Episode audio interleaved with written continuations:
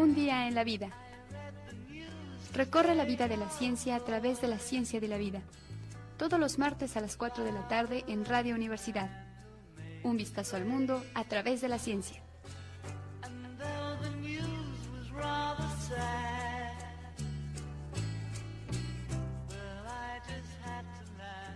Muy buenas tardes a todos. Hoy es martes 26 de enero del 2021.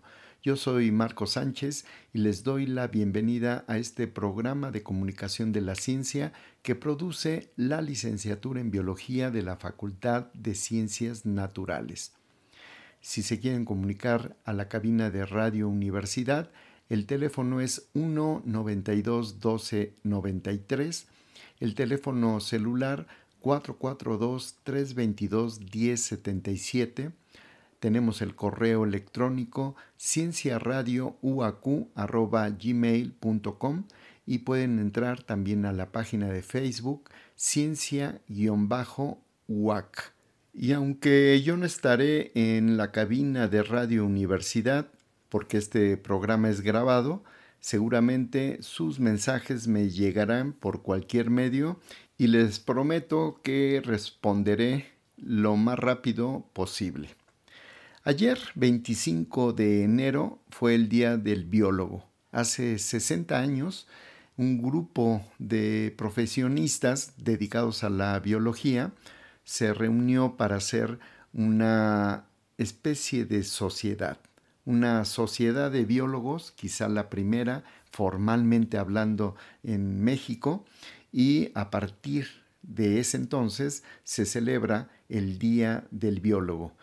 Bueno, uno de los personajes que me parece que, a pesar de que no fue biólogo, eh, impulsó a la ciencia biológica en México es Alfonso Luis Herrera, un personaje del siglo XIX que eh, vale mucho la pena hablar todo un programa de él. Vamos a hacer entonces una combinación entre eh, la lectura de un ensayo que hice hace algunos años, eh, creo que fue en el 2017. Vamos a hacer entonces esa lectura de algunas partes esenciales de este ensayo que le dediqué a Alfonso Luis Herrera. Y voy a hacer una combinación con música de Manuel M. Ponce. ¿Por qué? pues este eh, compositor, este gran compositor mexicano, fue casi contemporáneo de este gran científico, Alfonso Luis Herrera. La música que voy a poner son los 24 preludios, eh, son pequeñas obras eh, magníficas que tiene Manuel M. Ponce y ojalá que el programa les guste a todos ustedes, en especial a los biólogos, aquellos que están estudiando la carrera o que ya salieron, que se dedican a esta gran área de la ciencia llamada biología.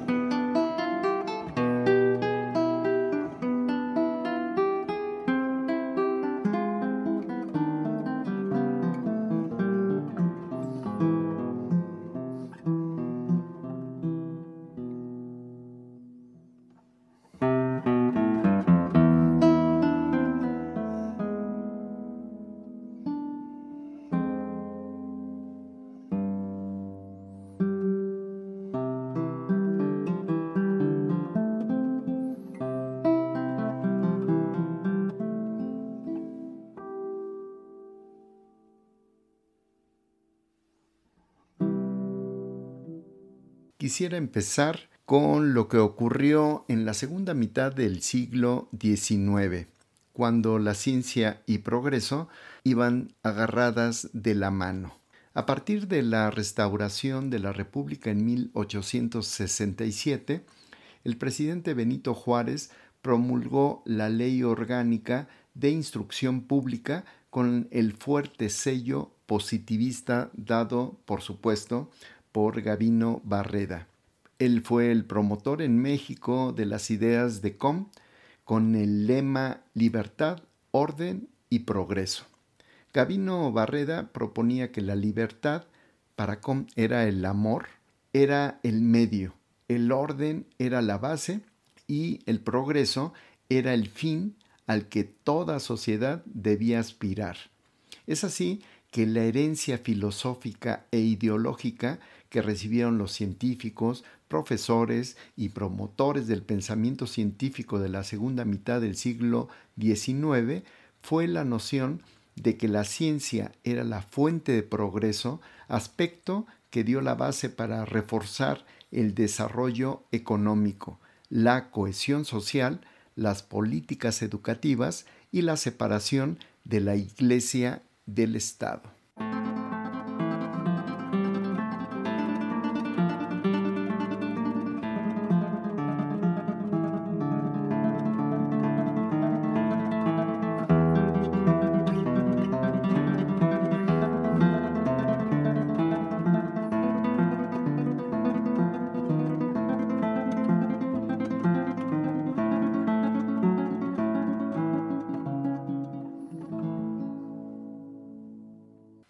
Contraste con esta parte política y filosófica, la herencia cultural que recibió la comunidad de investigadores en México al final del siglo XIX fue extraordinariamente rica en el conocimiento científico, con avances, controversias y revoluciones del pensamiento, como la aparición de la geometría no euclidiana, en el campo de las matemáticas, los esfuerzos de unificación de la física con el electromagnetismo y la teoría evolutiva en el terreno de las ciencias biológicas.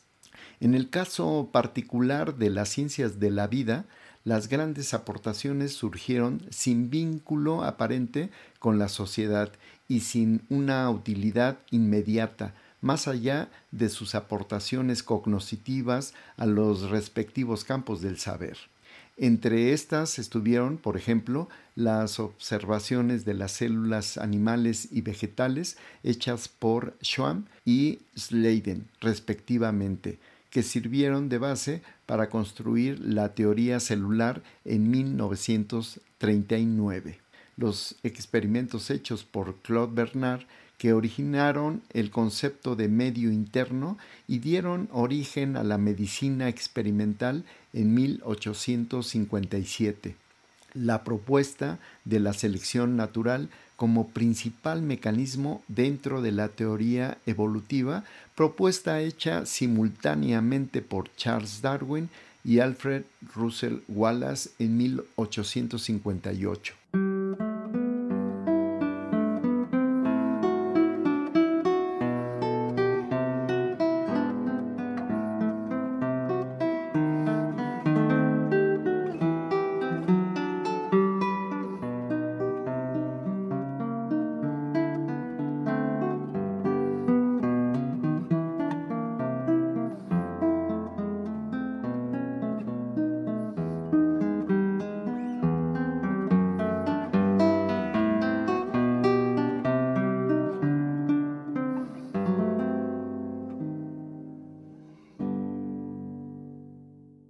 Todas estas investigaciones científicas nacieron y se desarrollaron, al menos en sus inicios, con el objetivo principal de comprender los procesos que caracterizan a la vida, su regulación, su evolución e interacción. El producto de años de investigación que dedicaron cada uno de los iniciadores de esas áreas de estudio fue simplemente el conocimiento científico, generado con creatividad y rigor metodológico y sin tener al ser humano como figura principal de las explicaciones ni de las aplicaciones de la ciencia. este fue el ambiente científico-cultural en las últimas décadas del siglo XIX en México, en las que vivió el joven científico Alfonso Luis Herrera.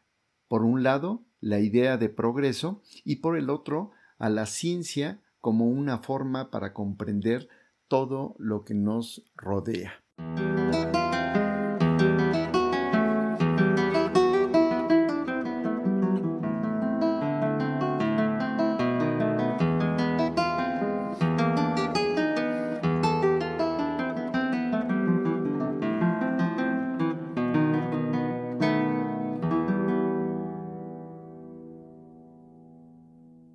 Una breve biografía y visión de Alfonso Luis Herrera. Este investigador nació en la Ciudad de México en 1868, un año después del inicio de la restauración de la República y el mismo año en el que se formó la Sociedad Mexicana de Historia Natural, que se dedicó a fomentar el estudio de la zoología, botánica, mineralogía, geología y paleontología. Fue hijo de Alfonso Herrera, científico y político porfiriano que dirigió a la Comisión Científica Mexicana, creada en 1883, para el estudio y conocimiento de los recursos naturales de nuestro país.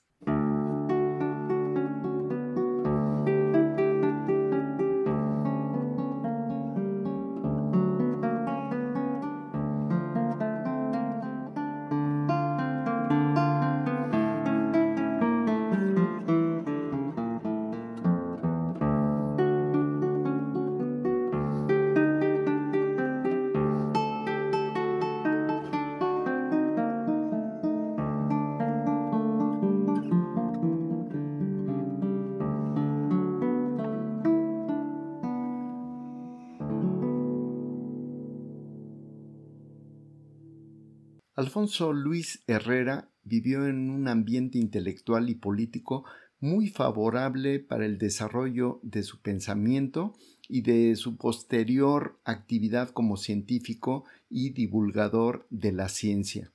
Se formó como médico farmacéutico, pero se dedicó principalmente a los estudios de biología, en donde se confrontó con el estilo clásico de estudios de los naturalistas, representado en México principalmente por su propio padre, argumentando que la ciencia biológica debería tomar a la descripción de especies y la taxonomía solo como una base para plantearse preguntas sobre los procesos biológicos y no como el objetivo mismo de estudio.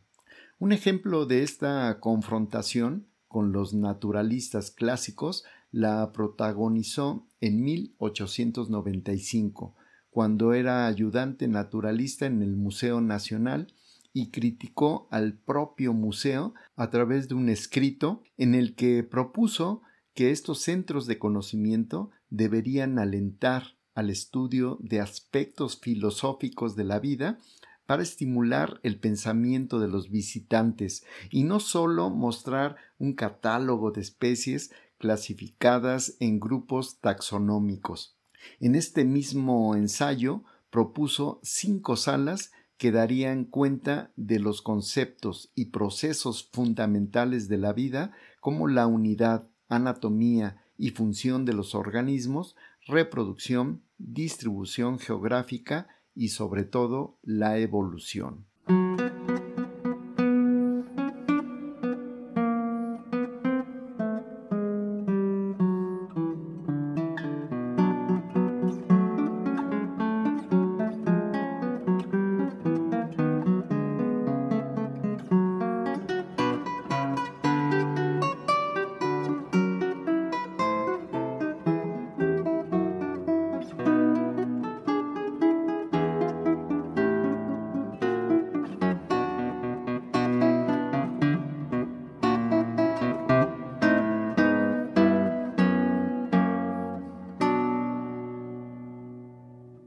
Esta visión de Alfonso L. Herrera tuvo varios aspectos que eh, es difícil encontrar en los científicos de finales del siglo XIX y principios del XX. El esfuerzo por difundir en la comunidad científica de nuestro país los conocimientos científicos que estaban surgiendo principalmente en Europa, la visión integral de los procesos biológicos desde niveles celulares hasta ecológicos y evolutivos, el interés por las explicaciones más que en los datos y descripciones de las cosas, el énfasis en el proceso biológico sin importar que estuviera o no asociado con el humano, y el compromiso de hacer llegar el conocimiento científico al público no especializado.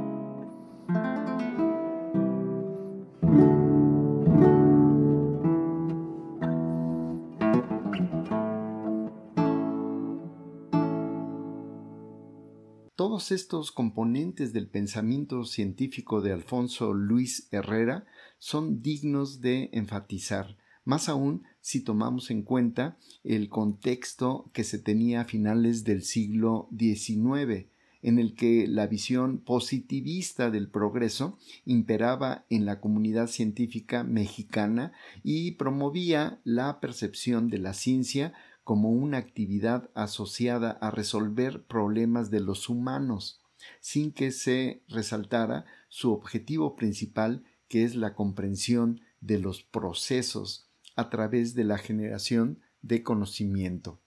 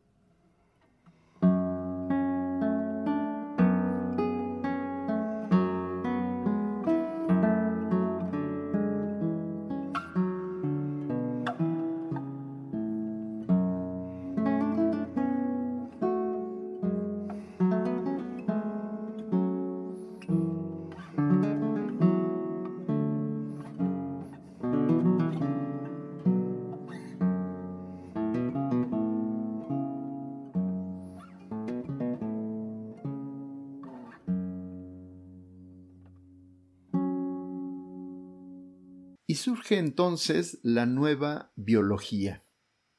Alfonso Luis Herrera fue un gran promotor de la biología en México.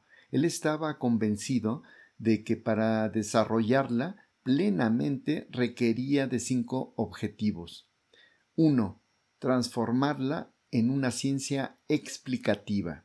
2. Promover el pensamiento evolutivo. 3. Independizarse de la medicina. 4. Generar conocimiento en áreas novedosas diferentes a las producidas en otras partes del mundo. Y 5. Difundir el conocimiento entre la comunidad académica y divulgarlo entre la población.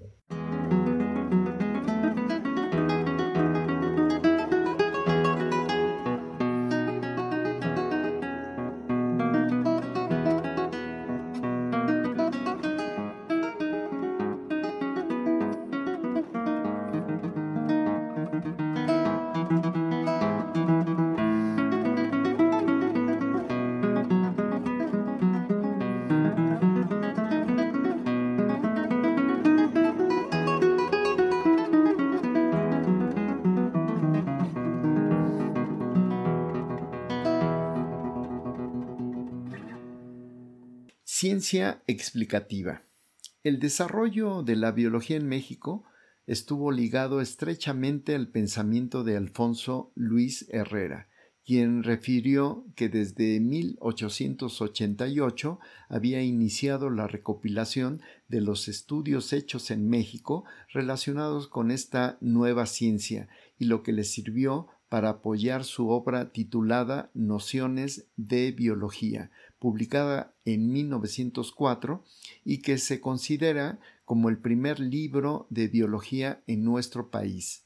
En este da su definición de biología como la ciencia que estudia los fenómenos materiales del organismo en el pasado y en el presente que han tenido o tienen por causa las fuerzas físico-químicas conocidas. En esta definición quedaron implícitos tres importantes componentes en los que se basó casi toda su obra la vida como un proceso dinámico basada en las leyes físicas y químicas, la necesidad de la evolución para poder estudiar el, proceso dinámico y la visión amplia sobre su objetivo de estudio y no solo en el humano, como hace la medicina.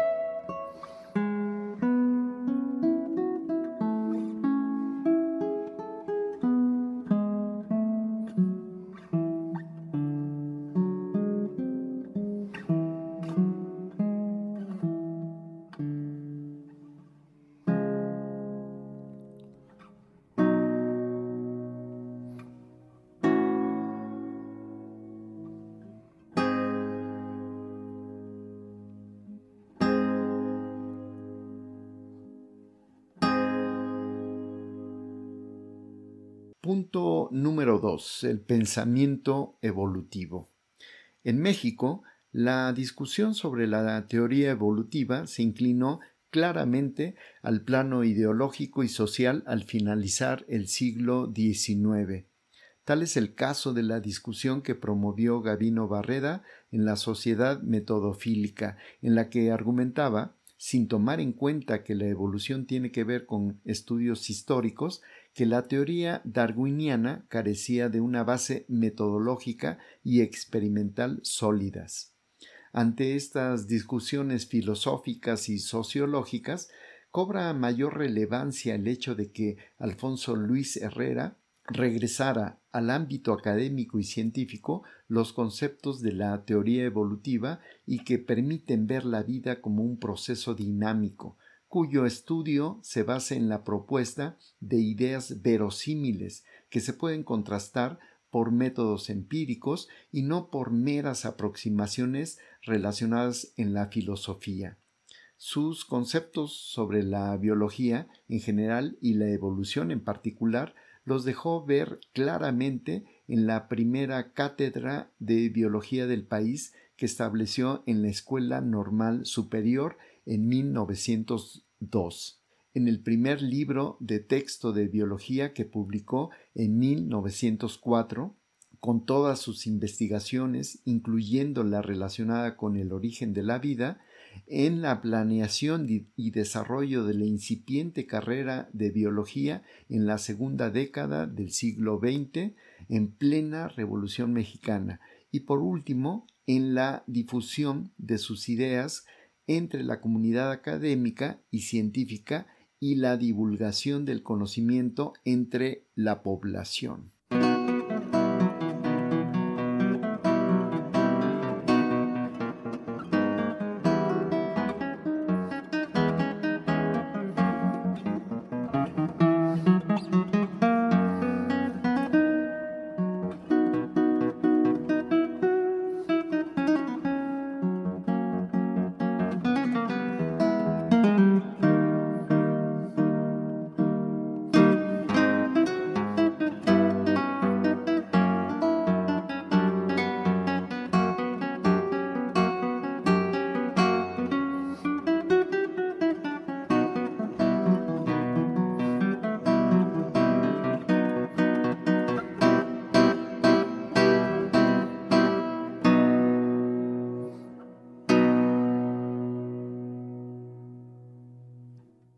Punto número 3. La biología independiente de la medicina. Para Alfonso Luis Herrera, la biología debía desarrollarse de manera independiente de la medicina por dos razones fundamentales. Uno, por la ignorancia que tenían los médicos de los temas de la biología. Y dos, por la visión marcadamente positivista del progreso que dominaba la medicina, con la que asumían que la ciencia tenía como propósito servir al, hombre más que la comprensión de la naturaleza.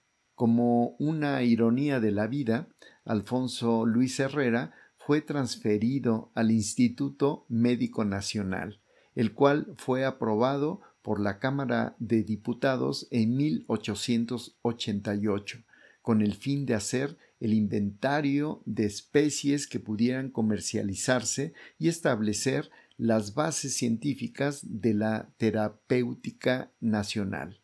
El instituto tenía una planeación de investigación bastante sólida en la que estaban integrados las sesiones de historia natural, química analítica, fisiología experimental, terapéutica clínica y climatología y geografía médica. No obstante esta estructura, el profesor Herrera tuvo conflictos con los médicos, quienes consideraban a la biología como una disciplina al servicio de la medicina y cuyo objetivo era la descripción y clasificación de especies de importancia comercial.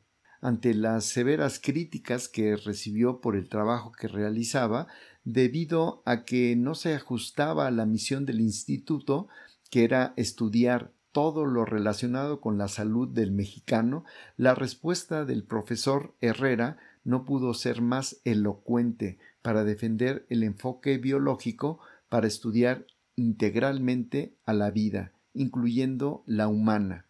Y dijo así, entre comillas, yo entiendo la biología de un modo enteramente distinto, pues es la ciencia general de la vida y no estudia, en consecuencia, la vida de los mexicanos, sino toda manifestación de vida en general, ya se trate de hombres o plantas, insectos, hongos, la biología es la ciencia general de la vida y no una ciencia especial o de aplicaciones prácticas. Se cierran las comillas.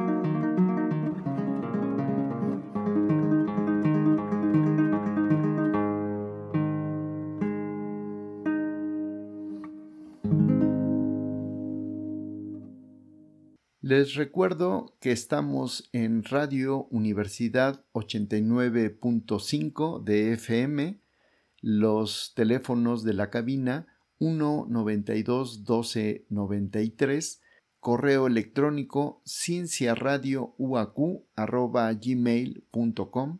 Pueden ustedes también entrar a la página de Facebook ciencia-uac para que puedan ver algunos escritos, fotografías, comentarios de series, de películas y el link sobre todo de el Spotify donde ustedes pueden consultar, volver a oír los programas que les hayan interesado, que no hayan podido ustedes oír en algún momento determinado. Ahí están alojándose los programas de Radio WAC en, en, el caso del programa Un día en la vida. Yo soy Marco Sánchez, me da mucho gusto que me sigan acompañando en esta siguiente media hora en la que estamos hablando de Alfonso Luis Herrera, su vida y su obra. La razón por la que estamos comentando esto es que ayer, el 25 de enero, fue el Día del Biólogo. Hace 60 años se mantiene esta tradición. Todos los 25 de enero se festeja el Día del Biólogo, recordando un poco aquella reunión que hicieron algunas eh, personas que tenían esta profesión y que desde el Politécnico Nacional se reunieron, hicieron una sociedad de biólogos y esta dio eh, pauta para que este día, el 25 de enero, se festejara el Día del Biólogo. Aprovecho para decirles que estoy haciendo una combinación entre esta obra de un científico y la música de Manuel M. Ponce. Manuel M. Ponce, un gran compositor mexicano que vivió más o menos en las fechas en las que estamos platicando, eh, a finales del siglo XIX, él nació, 20 años después, eso sí, de, Alfonso e, eh, L. Herrera, pero murió más o menos en las mismas fechas, en el siglo XX, en la década de los 40. Entonces, vamos a seguir hablando de Alfonso Luis Herrera y escuchando los preludios de Manuel M. Ponce.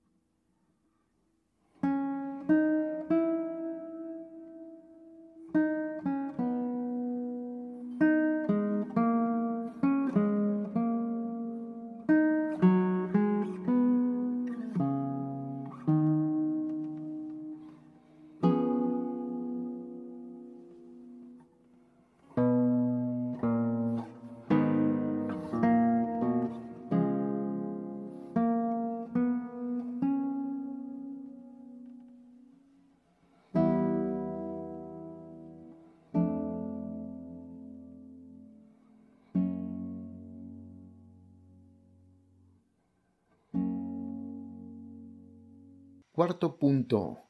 La ciencia generadora de conocimiento. Alfonso Luis Herrera asimiló y enseñó bien los conocimientos surgidos en el siglo XIX, que hicieron posible la constitución de la biología como ciencia integradora e independiente. Pero su labor no quedó solo ahí, sino que él mismo fue protagonista importante de la generación de conocimientos de importancia mundial, al integrar dos grandes cuerpos de conocimientos de la época como fueron la teoría evolutiva y la teoría celular, para integrar una nueva área de conocimiento sobre la evolución química de la vida. De manera automática, sus investigaciones sobre la plasmogenia, iniciada en la segunda década del siglo XX y publicada en 1932, pusieron a sus investigaciones a la vanguardia de la ciencia mundial.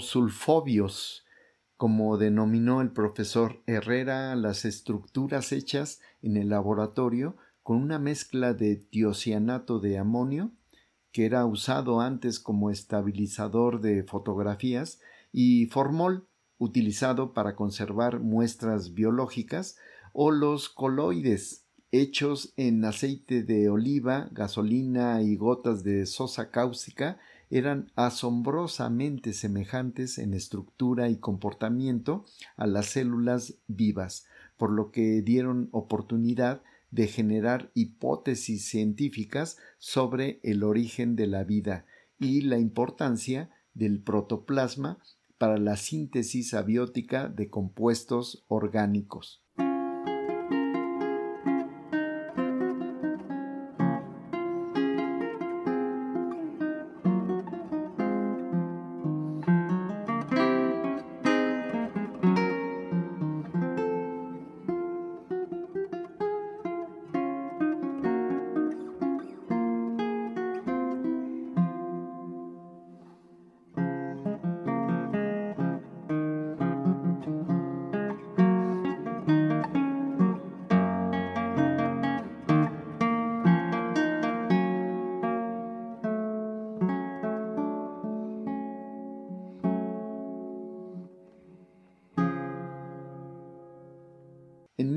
1924, el mismo año que Alfonso Luis Herrera dio a conocer sus investigaciones sobre plasmogenia, Alexander Oparin generaba una hipótesis sobre la evolución química y el origen de la vida, que haría una revolución del pensamiento biológico. Si nos preguntamos sobre la causa de por qué fue el científico ruso y no el mexicano quien recibió la atención de la comunidad científica sobre estos temas, la respuesta tendría muchas versiones, pero si consideramos que la investigación de Alfonso L. Herrera fueron rechazadas o minimizadas por la comunidad científica mexicana por no tener un impacto inmediato en el bienestar humano o una utilidad comercial para el progreso de nuestro país, quizá sería hora de reflexionar sobre cómo concebimos a la ciencia y cómo apreciamos sus frutos. Quizá es hora de voltear la mirada y recuperar aquellos principios que hacían de la ciencia una actividad humana relacionada con la comprensión de nuestro mundo.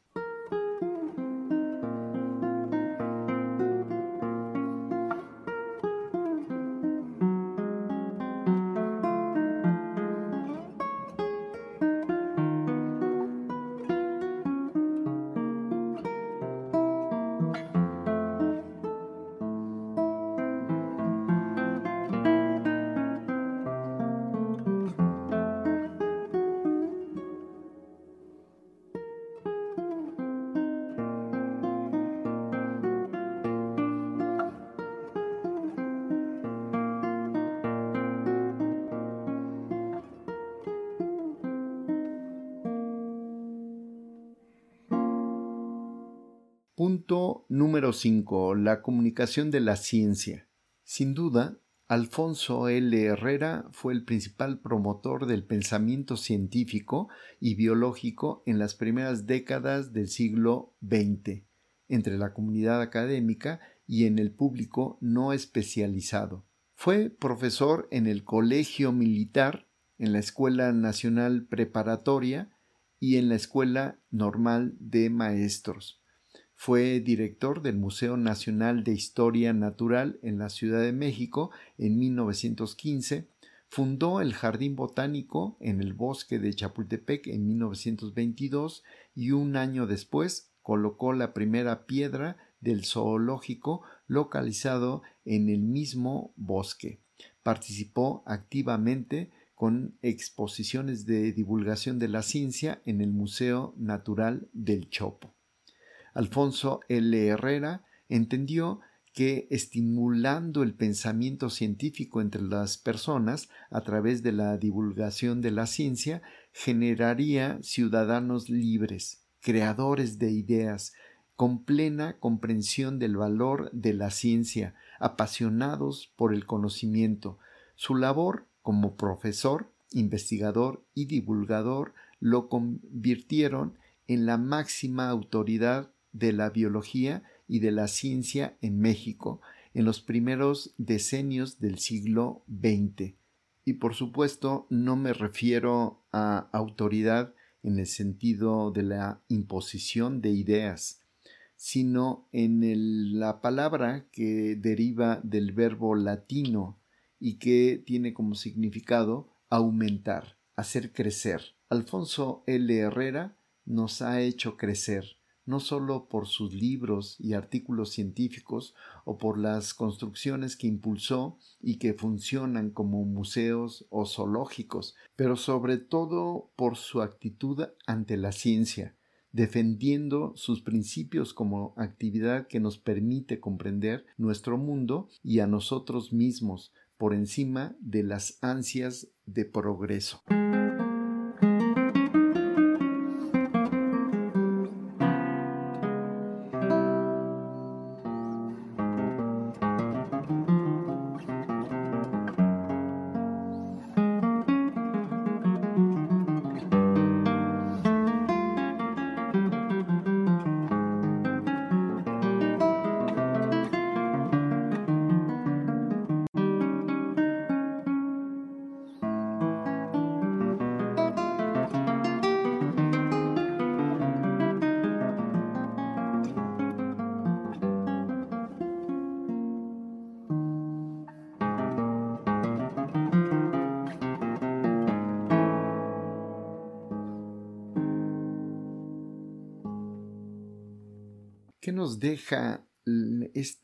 Vida de este personaje, Alfonso Luis Herrera? Tendemos a aceptar sin crítica la relación de la ciencia con el progreso.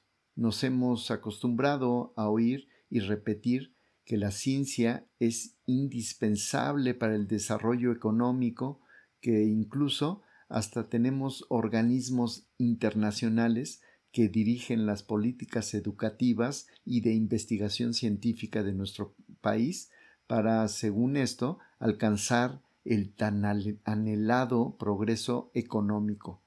Las políticas de investigación presentes en casi todos los países y universidades del mundo nos han llevado a pensar que la ciencia tiene una utilidad más allá de su ámbito de competencia. Incluso los mismos científicos justifican su actividad asociándola de alguna u otra forma a los grandes problemas nacionales, como el hambre y el cambio climático. Si tan solo dijéramos que la cantidad de alimento que se produce a nivel mundial sobrepasa las necesidades de las personas que habitan el planeta, o que el cambio climático global no está dado por cualquier actividad humana, sino por una que está asociada con el modelo económico imperante en el mundo, entenderíamos que la ciencia no nos servirá para resolver el, mal reparto que se hace de la riqueza alimentaria ni frenará la sobreexplotación de los recursos naturales y la contaminación ambiental. La ciencia nos permite generar conocimiento sobre estos temas y nos da la libertad de apasionarnos por comprender estos problemas, pero su resolución depende de un cambio radical del modelo económico. Y eso yo dudo mucho que se quiera hacer. En estas condiciones, de veras, cuánta falta hace hoy tener la visión de Alfonso Luis Herrera.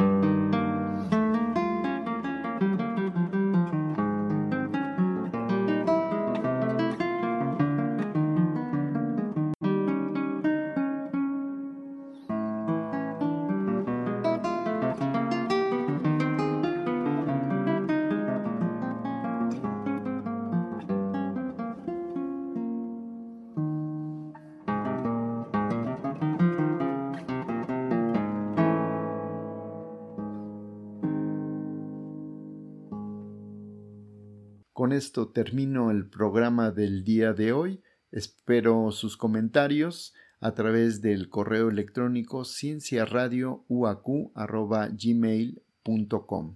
Yo soy Marco Sánchez y los espero la próxima semana y mientras tanto los dejo con una bellísima pieza de Manuel M. Ponce, Intermezzo. Hasta la vista.